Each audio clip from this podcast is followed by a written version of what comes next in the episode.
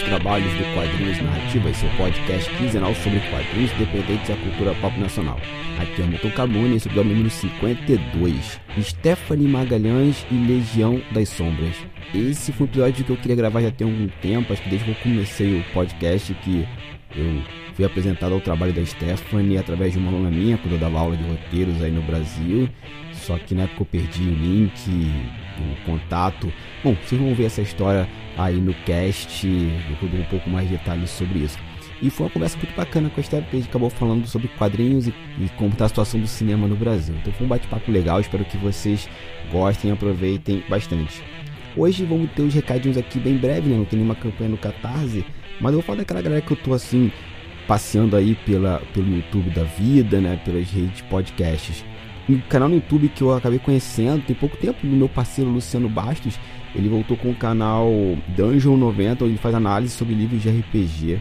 É muito bacana, acho que é um trabalho que a gente deve conhecer mais, deve conceituar mais. Eu voltei a jogar RPG, estou um pouquinho afastado por causa do mestrado, mas eu quero voltar a jogar em breve. Eu estou vendo alguns canais, acompanhando alguns podcasts para poder conhecer mais, saber como está o cenário, saber essas coisas. Então, tá aqui na, na postagem Dungeons 90. E nós tivemos nessa semana, ou melhor, semana passada, né, quando saiu esse cast, a declaração de uma editora, da Leia, falando que a literatura fantástica nacional não vende, que tá, tá cancelando os livros, né? ela já passou os títulos do Martin, né? O Crônicas de Gelo e Fogo para uma outra editora, acho que foi para Sumas, e também se desfez do último livro dela, do, do, último livro não, do último autor que ela ia publicar no Brasil e nem mais publicar mais. Eu esqueci o nome do autor, gente, não estou com tempo aqui para pesquisar, mas o link vai estar aqui na postagem, você já deve estar sabendo de quem se trata. E, bom, isso repercutiu pra caramba, né? Estou até, se tudo der certo, eu vou gravar um episódio sobre isso pra gente discutir se realmente isso procede ou não. Mas antes disso, eu quero deixar com vocês dois links para vocês lerem, é, um para vocês lerem e outro para vocês verem. O primeiro também é do YouTube, é do Fantastic Cursos, onde eles discutem lá sobre a literatura fantástica e essa postura da Leia se condiz ou não com a realidade. E a outra é do meu amigo Paulo Vinícius, né, lá no trabalha comigo lá no Perdidos na Estante, ele é editor do do blog Fixomos, ele entrevistou cinco editores é, brasileiros que falando sobre isso. Então vai estar tudo linkado aqui no post.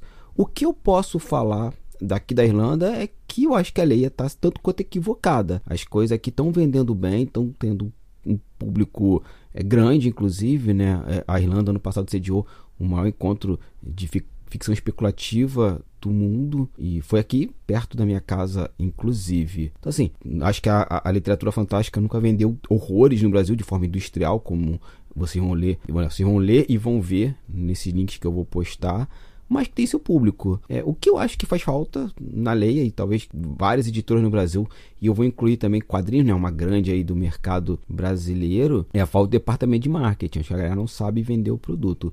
Mas isso vai ser uma discussão que eu quero levantar o podcast nos próximos meses, ou quem sabe em 2021. Bom, gente, é isso. Não tem nenhuma campanha no Catarse essa quinzena e deem uma olhada lá no Turno Livre, né? Já tem vários podcasts lá. Já tem um que saiu na segunda-feira última sobre ah, o retorno do Brasileirão, essa maluquice que eles querem fazer. E o Felipe Canela coloca isso de forma melhor. Então, gente, é isso. Já falei demais. Muito obrigado pela atenção e fiquem agora com o programa.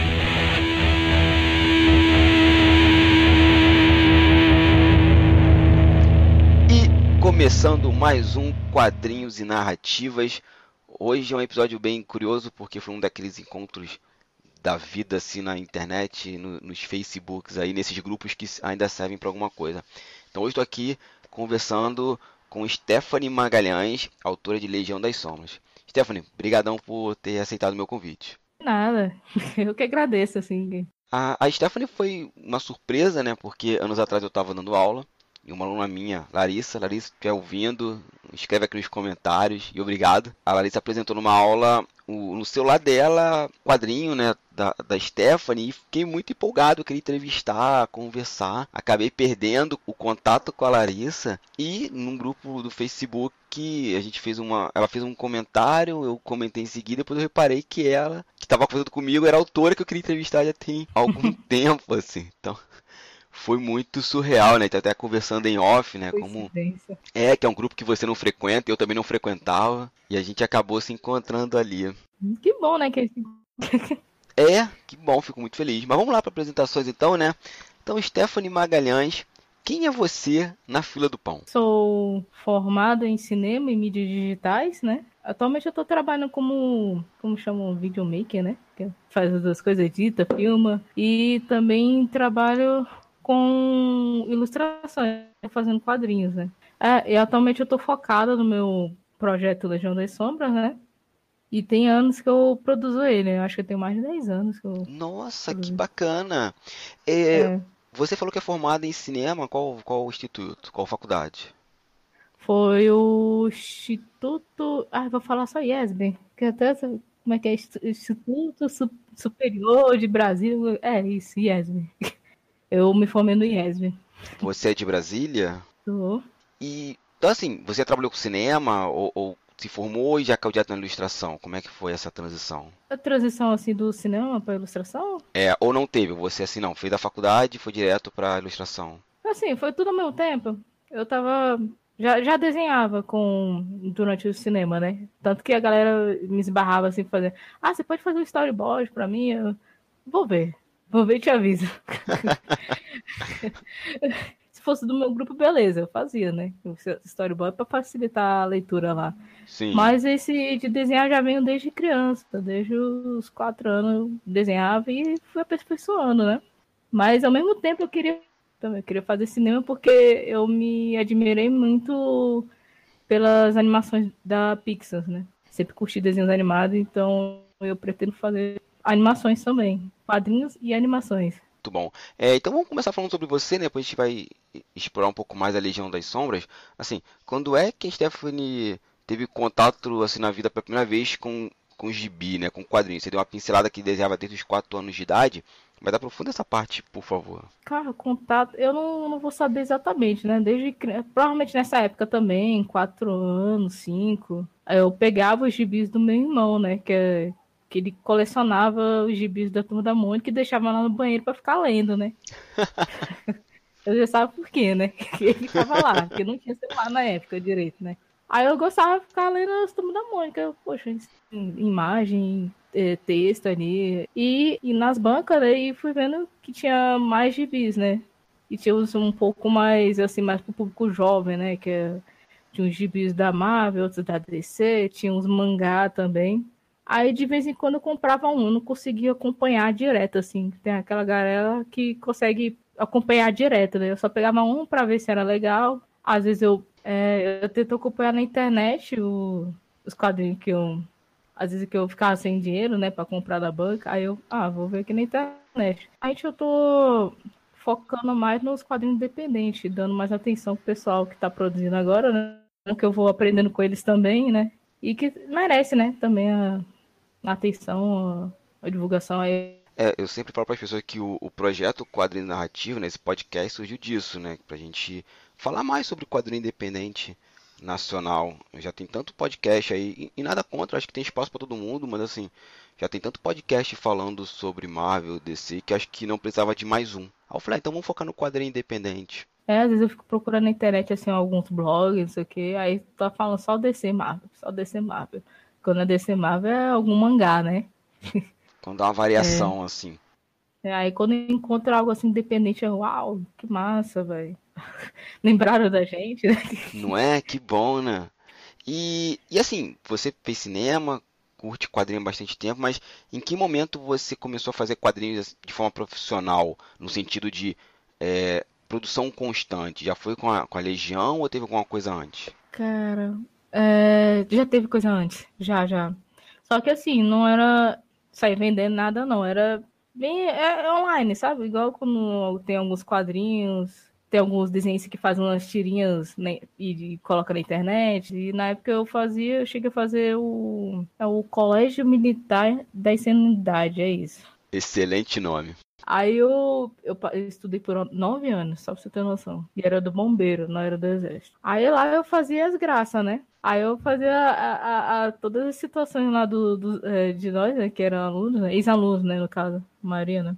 Aí pessoal achava massa, tipo, ah, o pessoal se identificava, né? Se identificava total com, com algumas coisas que aconteciam lá no colégio, né? Porque na época existiam muitos memes, né, de, de escola, aí eu não vi de colégio militar, eu aproveitei, né, fazer do, do colégio militar. É aquela coisa, né? Encontrou um, um, um vácuo ali, foi ali que você investiu. Foi. Aí eu fazia com os personagens meus, né? Só que os meus personagens eles eram tudo misturado, eles eram de cada universo diferente, né? Aí na época eu não tinha quadrinho deles específico, mas eu joguei mesmo assim, assim. Quem conhecia mais eram meus amigos próximos, os personagens, né? Acabei que eu não. Eu meio que dei uma parada no, no CMI, né? E tá, tá, tá lá os quadrinhos antigos, né? Ah, ainda tem algum. Eles têm. Dá pra se ler na internet? Tem algum canto, blog? Dá, dá sim. Ah, então, eu, se puder, eu gostaria muito de colocar o link aqui na postagem pro pessoal ver o teu trabalho. Beleza. Mas normalmente só tem no Facebook. Eu tô pensando em colocar no, no tapas, né? Só que dá umas arrumadinhas, né? E tapas, né? Que fica melhor, mais organizado que o Facebook. Qualquer coisa fora do Facebook é melhor. Eu mesmo estou montando uma plataforma de quadrinhos stream justamente para isso, quadrinhos independentes só para os artistas, porque é o que eu falo assim, o Facebook é uma rede social, a gente que adaptou, ou melhor, a gente se adaptou a ele para poder publicar nossos quadrinhos e tal. Mas nada impede que um dia o Mark Zuckerberg tire o Facebook da tomada e, e todo o nosso trabalho foi pro cacete. Né? É, é uma, é uma preocupação que eu tenho. E não pode colocar qualquer quadrinho lá, né? É, Corre esse risco também. Sim, sim. E fora que assim, você bota um quadrinho, tem um, vem um hater, ah, eu não gostei da Stephanie, vou tirar o quadrinho dela. É muito fácil. É muito fácil. Aí você tendo uma plataforma destinada a isso, ou um próprio blog, site, eu acho que é muito mais. É muito mais garantido das coisas continuar ali por um tempo maior e evitar hater, né? Que aí você, ah, por que, que você tá Sim. falando mal desse quadrinho? Ah, porque você é hater, então a gente não vai te ouvir. E continuando aqui a pauta, você assim, qual artista, né, que assim te inspirou? Você lembra? Você tem um, você tem vários? Eu tenho vários, né? A gente tem várias referências, comecei assim, mas eu vou falar de um que eu curti muito o estilo dele, aí eu pensei assim, e seguir também essa onda dos quadrinhos, publicar online, mas também fazer o físico, né? Sim. Que é o Felipe Marco Antônio. Ele é o autor do X-Dragon, não sei se você conhece. Não, desculpa a ignorância. E se você puder, bota o link aqui que a gente vai postar também. merece atenção também, porque ele fez um. Ele chegou a concluir o X-Dragon. Aí ele tá produzindo o Fred Guará e acho que vai fazer uma, um remake do X-Dragon, se não me engano. É. E é uma história bem bacana. É bem divertida, né? É, é a história de dois dragões que vieram de um planeta, é, se não me engano, chama Gamma. E quando chegam na Terra lá, eles conhecem uma humana lá. Aí daí aconte é, acontece várias histórias, né? Tem, tem, se não me engano, tem vários arcos, né? Tem três, três, três arcos. É. Mas é uma história bem bacana pra, pra ler, né? É um quadrinho colorido, tem, tem na web e tem um físico também. Quem, pra quem curte ler físico. Então vai estar aqui na, na postagem pessoal. E esse também é o quadrinho que te inspira? Ou tem outro quadrinho? Tem sim, tem um monte, né? E o que me inspira é o Berserk, do, do Miura. Qual é o nome do personagem? Acho que é Griffith, é um dos vilões. É, esse é um dos vilões. É, eu lembro que eu comecei a ler bem lá atrás. E se eu não me engano, não foi concluído ainda, nem no Japão, É. né? Só lá saber quando vai ser concluído, né? Bom, espero que o autor esteja seguro pela, co- contra a Covid, né? É, tá enrolando mais de anos isso.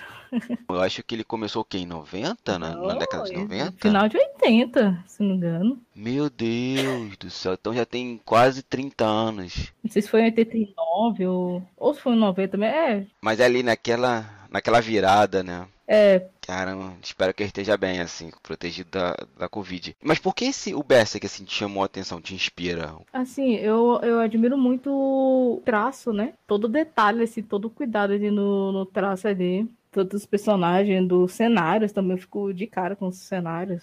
Tá, né? Ele demora, mas vale a pena, né? Eu acho que se ele der um trabalho de boa qualidade, compensa. O meu problema. eu- Eu me lembro que eu li Berserk. Eu acho que eu li só aquela, aquela fase que o personagem principal mostra a origem dele, quando criança, ele sendo adotado por um exército, até o momento que aparece aqueles demônios que o Griffith parece o Batman. Parei ali. E eu falei, isso já ter concluído e tal, não sei o que. Aí depois eu vi há pouco tempo, ah, o cara vai lançar mais um novo álbum no Japão. Eu falei, ah, deve ser uma nova obra. Não, é o mesmo trabalho. Pior que ele faz obras ao mesmo tempo, né? O pessoal tá esperando ele terminar, né? Acho que tá caminhando, né? Eu espero, né? Vamos ver se vai chegar em algum final. Então vamos falar agora sobre o seu projeto, né? Vamos falar sobre o seu trabalho. Do que se trata, Stephanie, Legião das Sombras? É, Legião das Sombras é nada mais, nada menos que o nosso mundo, né? O nosso universo, só que fosse uma versão alternativa, né? Com criaturas, monstros, bichos ali, os sobrenaturais, né? Como você pode ver no quadrinho, tem várias raças, né? No caso, ele aparece algumas, né? Não, não aparece todas, né? Que tem dentro desse universo. E o Legião das Sombras, eu me inspirei nesses universos mais sombrios. Aí tem um pouco da pegada do X-Men, né? Os mutantes, por serem diferentes, né? Eles são um pouco excluídos, né? Sim. Já no Legião das Sombras, as criaturas, né? Sofreram certa opressão dentro da, da história, né? Por tivessem sido jogados para as sombras, como fossem rejeitados pela sociedade, no caso. Referências às minorias, né? Uhum, entendi. Ou a classes que são menosprezada. Isso é uma metáfora, né? Com... Sim, sim. Por isso esse nome Legião das Sombras. Bacana. E, e, eles interagem no, com o nosso mundo também, né? Então são dois mundos. É o mundo das sombras, né? Esse mundo sobrenatural fantástico, com o nosso mundo também, né? O mundo, entre aspas, real. É isso mesmo. Tipo isso mesmo. E assim, quando é que surgiu esse projeto? Quando é que você... Qual foi o insight que você teve para criar todo esse universo? É uma longa história, mas vou ser breve. Vou tentar ser breve. Esse projeto, eu criei ele em 2006, mais ou menos assim, né? Já tem 14? Já tem 14 anos, sim. Rapaz. E eu criei, ainda era criança, né? Jovem, né? Eu gostava uhum. de criar, desenhar as coisas, inventar as histórias, fazer uns quadrinhos tudo torto ali, mas tô fazendo, né? Aí imaginei uma espécie de alguma criatura. Assim. Cheguei certo. a ilustrar ele, o caderninho que eu tinha lá. Aí eu dei o nome dele de Suzaki. Aí eu comecei a criar, criar um, um mundinho pra ele, até apareceu, eu até cheguei a considerar ele um amigo imaginário meu. Olha, que legal. Que fofinho. Como se ele fosse uma, um bicho é, assustador, bizarro, né? Só que ele era bom. Eu tinha essa mania de desenhar coisas bizarras, né? Então, assim, fazer uma, é um bicho estranho, aí. Mas na verdade ele era bom, né? Até minha mãe reclamava dos meus desenhos. Ah, você só desenha essas coisas. Só desenha esses bichos aí. É. Aí eu queria separar esse, esse bichinho imaginário meu e criar um mundo para ele. Beleza, fiz isso. Só que eu, ao mesmo tempo que eu tava criando esse projeto, eu sentia falta, no geral, um personagem negro, né? No, nos quadrinhos e nos desenhos animados. Eu, eu, nessa época eu assistia muito desenho animado. Assim, um bom de companhia, né? E tinha aqueles desenhos lá de ação que eu adorava, né? X-Men, Liga da Justiça. Super Choque. É, o Super Choque é uma ótima representação, né? Personagem negro, né? Sim. Tá, aí eu pensei nisso, né? Quando eu criava meus personagens, eu também não tava criando muito personagem negro, né? Como protagonista. Grande parte são é, animais, né? Um, meio que humanoides, né? Mas também tem humanos, né? Aí eu não tinha feito nenhum projeto assim com personagem negro. Eu, tipo, uai, como assim, Brasil? Aproveitei esse projeto que eu tava fazendo, criei uma menina, né? Negra, né? Que, nesse caso, que também tava muito em falta. Já, já, tem, já tá em falta personagem negra, imagina negra, né? Boa. Aí eu fiz a personagem negra e tal, mas eu não tinha pensado o nome nela, né? Aí eu botei o meu nome ali e ficou lá por enquanto, né? Aí eu cheguei a usar esse personagem como um ID, né? Identidade no Devantart, né? Isso foi temporário, né? Aí depois eu realmente queria fazer um universo com eles. Um universo mais sombrio, porque na época, é, quando eu criei essa, essa menina, o universo não era tão assim pesado como tá agora, né? Já era mais tranquilo, já era mais o nível. Era o nível do super choque, né? Da, mais acessível para todo mundo, né? Aí tá, eu amadureci o personagem, amadureci o outro, aí eu fui criando outros personagens. Teve muitos personagens que foram inspirados, no caso o nome, né? O nome foram inspirados nos meus amigos na época, né? Passando esse tempo aí, eu fui pegando mais novas referências. Aí eu, eu comecei a ler Berserk, Aí eu pronto. Muitas referências de, de Helsing, que é um outro mangá. Aí eu fui amadurecendo o projeto. Aí eu queria pegar, tocar em outros assuntos específicos também, né? Aí eu fui tacando ali no projeto e, e, tá, e agora chegamos nesse Legião das Sombras, né? nessa maturidade do projeto, né? Então a gente pode dizer que o projeto ele foi crescendo com você, tanto como pessoa como profissional, né? Foi sim, tá vendo, né? A personagem era nova, eu era nova, agora tô, tô mais velha, né? Fiz um cálculo aqui mental. Você criou esse universo antes de ingressar pro curso de cinema, ou não? Sim, ingressei no cinema acho que foi em 2016, né? É, foi 2016. Mas claro que nessa época, em 2006, também já tava pensando, vou fazer cinema. Ah, você já queria fazer cinema? Já, já queria fazer cinema. Aí o pessoal achava maluca. Né? Ah, mas sempre acho, eu queria fazer gravura na, na EBA, na, na, UFRJ, né? E o pessoal achava maluco, acabou, ah, eu fiz tudo, tudo certinho. Você estudar cinema contribuiu para o desenvolvimento do projeto? Você começou a enxergar outras coisas? Ou não? Não teve. Não foi tão intercambiável assim? Não, contribuiu sim, e muito. Principalmente no, no amadurecimento do, do roteiro. Puder falar um pouquinho sobre isso? É que assim, né? Antes a gente fica muito preso no, num padrão assim de roteiro. Acho que é porque se inspira muito no, no que a gente vê, né? Principalmente nos quadrinhos de ação, né? Tem um protagonista faldão ali, resolve tudo ali, não tem muito aprofundamento né, no, no personagem, só, só, só existe ali, né? Tem um vilão lá que sempre tá superestimando, né? Eu não queria isso, né? Eu, eu curto o quadrinho de ação e tal, mas aprender mais o, o universo, né? No caso, eu teria que fundar muito dos personagens, estudar a, é, a, história local, né?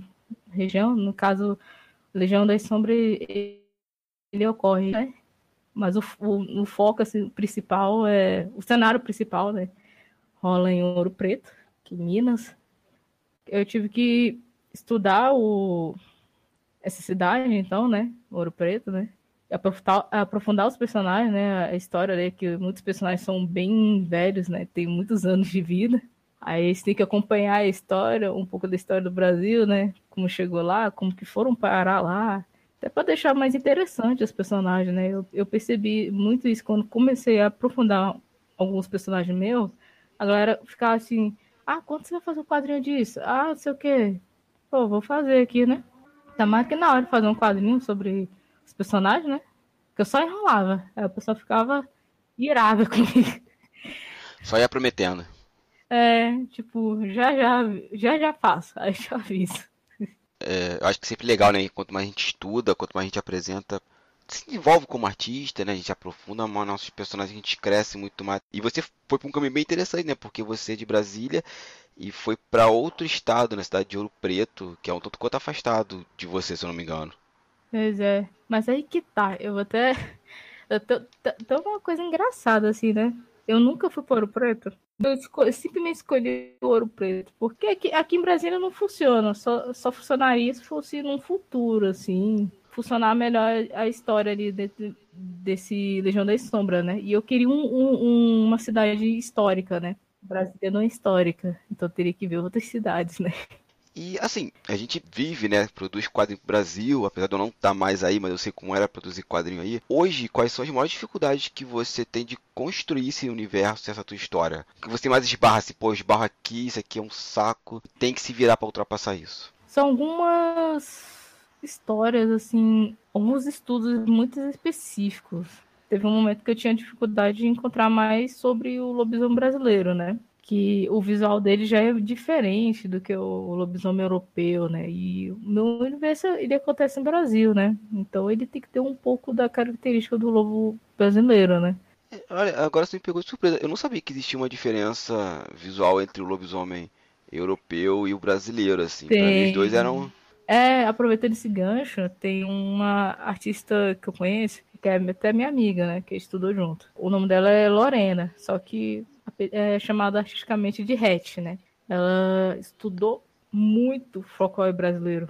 Muito, sabe o que é muito? Que foi até o TCC dela sobre folclore. Aí ela fez, tipo, aquele desafio lá dos 30 dias, que é, como é que é? Inkto Inktober, né? É, o Inktober, aham. Uhum. Foi daí que ela teve a atenção, né? Conseguiu mostrar pro certo público, assim, que o folclore brasileiro é legal. Que aí ela desenhou os 30, 30 criaturas brasileiras, né? E lá ela fez o lobisomem, que o visual dele é diferente.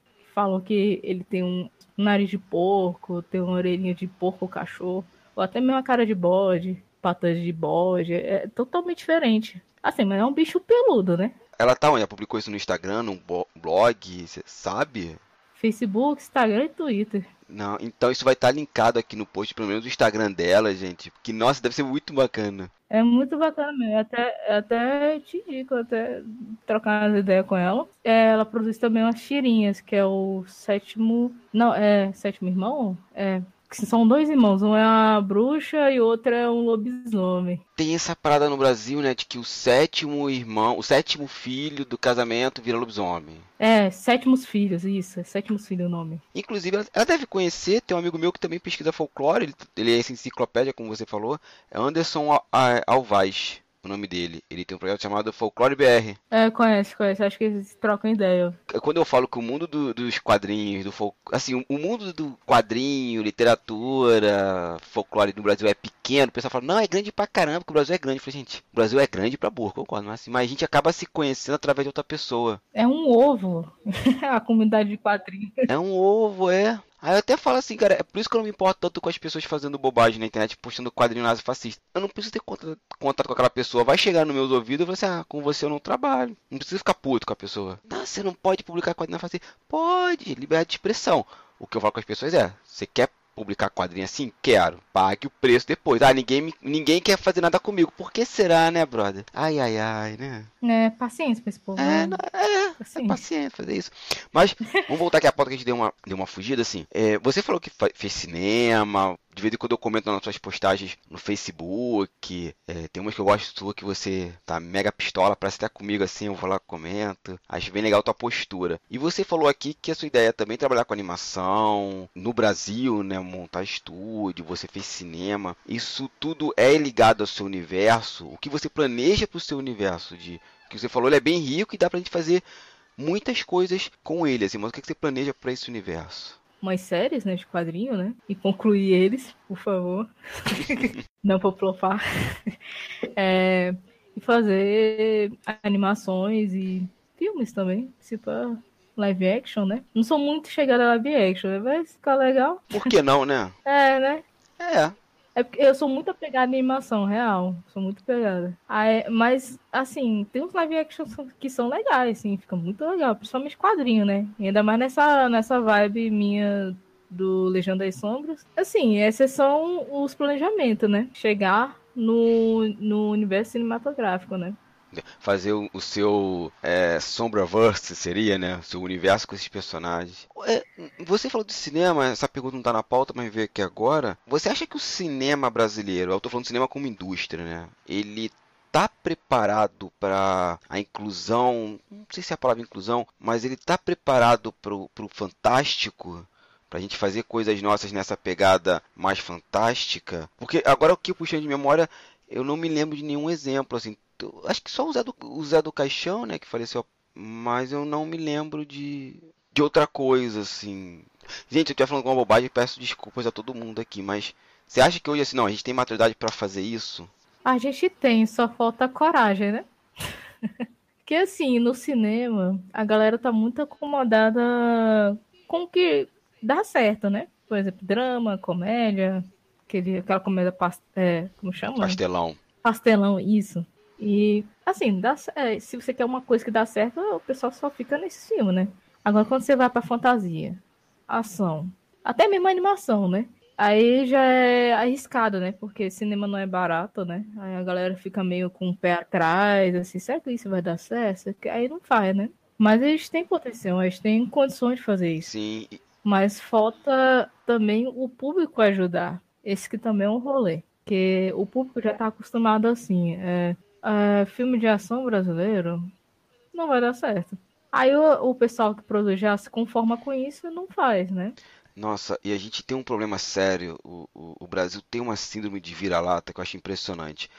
É, tem umas coisas. Existe, isso é, tem umas coisas que eu não discuto mais com as pessoas porque eu cansei. A última vez que eu discuti com alguém foi um aluno meu que estava falando um montão de bobagem sobre Capitã Marvel e como o cinema estadunidense ele é por si só o livre mercado e que o, o, o os Estados Unidos não interferem em nada. Ah, tá tão novinho. Eu falei, brother, é, você é uma prova cabal de que não adianta a gente dar aula se a pessoa não quer aprender. Você acha realmente que aquele aviões da Capitã Marvel, aquela postura militar, os caras aprenderam indo no Wikipedia? que o governo estadunidense não bancou nada. Você acha que Top Gun, o Tom Cruise filmou num. Como é é o nome daquele? Um porta-aviões, porque ele, os caras deixaram, não tem dinheiro investido.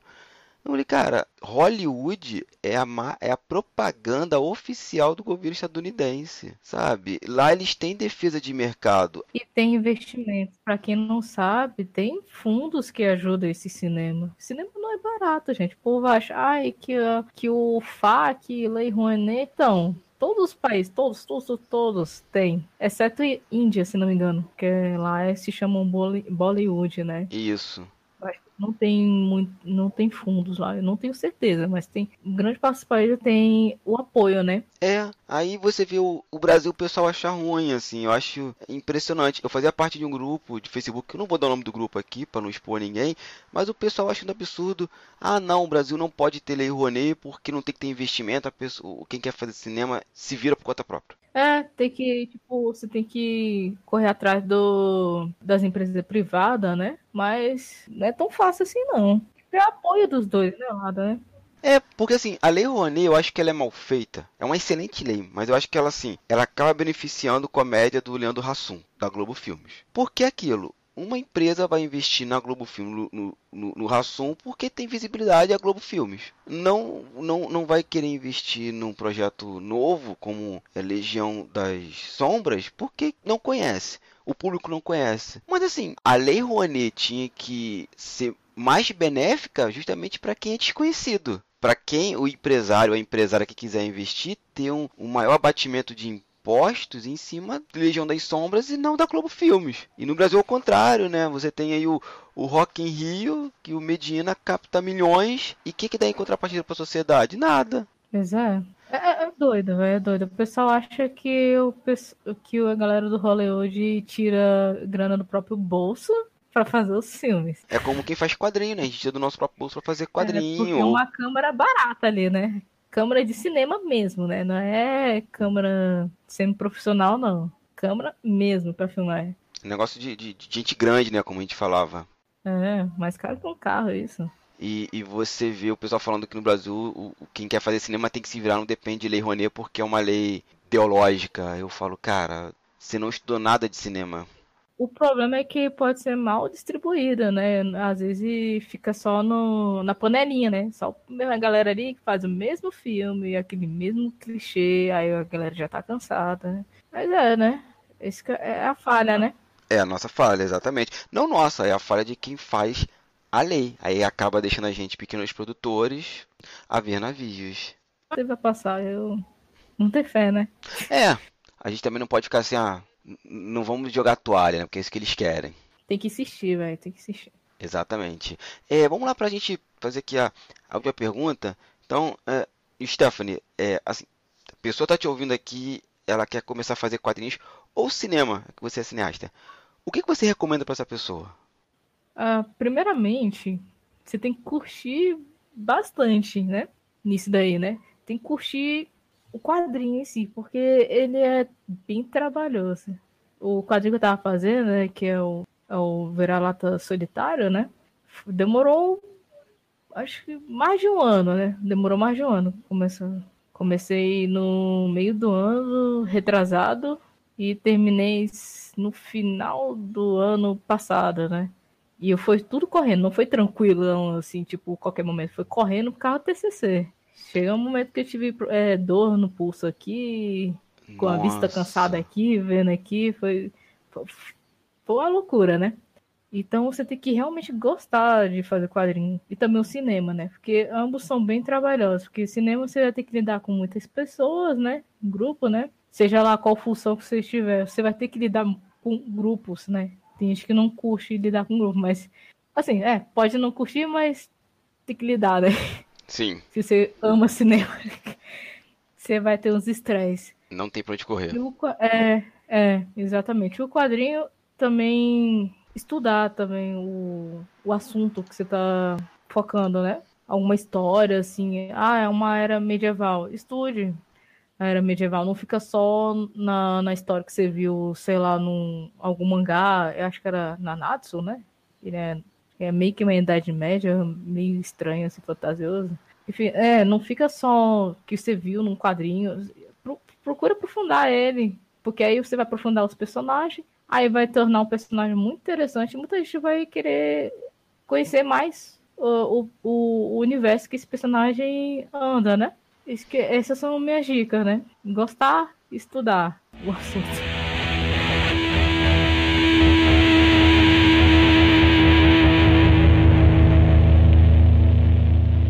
Gente, chegamos ao final aqui de mais um Quadrinhos Narrativas, onde eu matei a minha vontade de conversar com Stephanie Magalhães. E foi um bate-papo muito bacana, eu gostei muito. Várias ideias aqui surgiram agora, várias outras entrevistas vão surgir. Já estou convidando aqui a Stephanie ao vivo é, para gravar sobre o TCC dela e o, Vira-Lata Solitário, que é o nome que chamou muito a atenção. Stephanie, muito obrigado por estar aqui no Quadrinho Narrativas e faça agora o seu jabá. De nada. Eu que agradeço o convite, né? No momento eu tô focando em remasterizar meus personagens, né, que são personagens antigos, né, para acompanhar esse esse universo né, novo, né, do que eu recentemente lancei o Vira-Lata Solitário, né, para fazer uma série, né, que aí vai aparecer todo mundo, né, vai ficar bacana.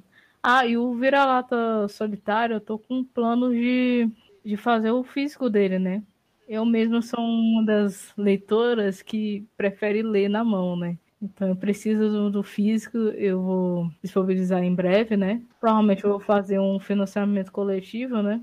Enquanto isso, amadurecendo os outros personagens para poder finalmente aparecerem no universo Legião das Sombras, que, que é mais lá para frente, acho que talvez ano que vem ou não, espero que seja ano que vem. Não, não vou prolongar muito, não. pra fazer a série oficial Legiões das Sombras e, e assim aparecer todo mundo de uma vez. E onde é que encontra esse projeto? Ou você nas redes sociais daí da vida? O desenvolvimento do projeto, eu tenho a página do Facebook, que é, esse, é o próprio nome do, do projeto, né? Legião das Sombras. E tem outras páginas artísticas meu, né?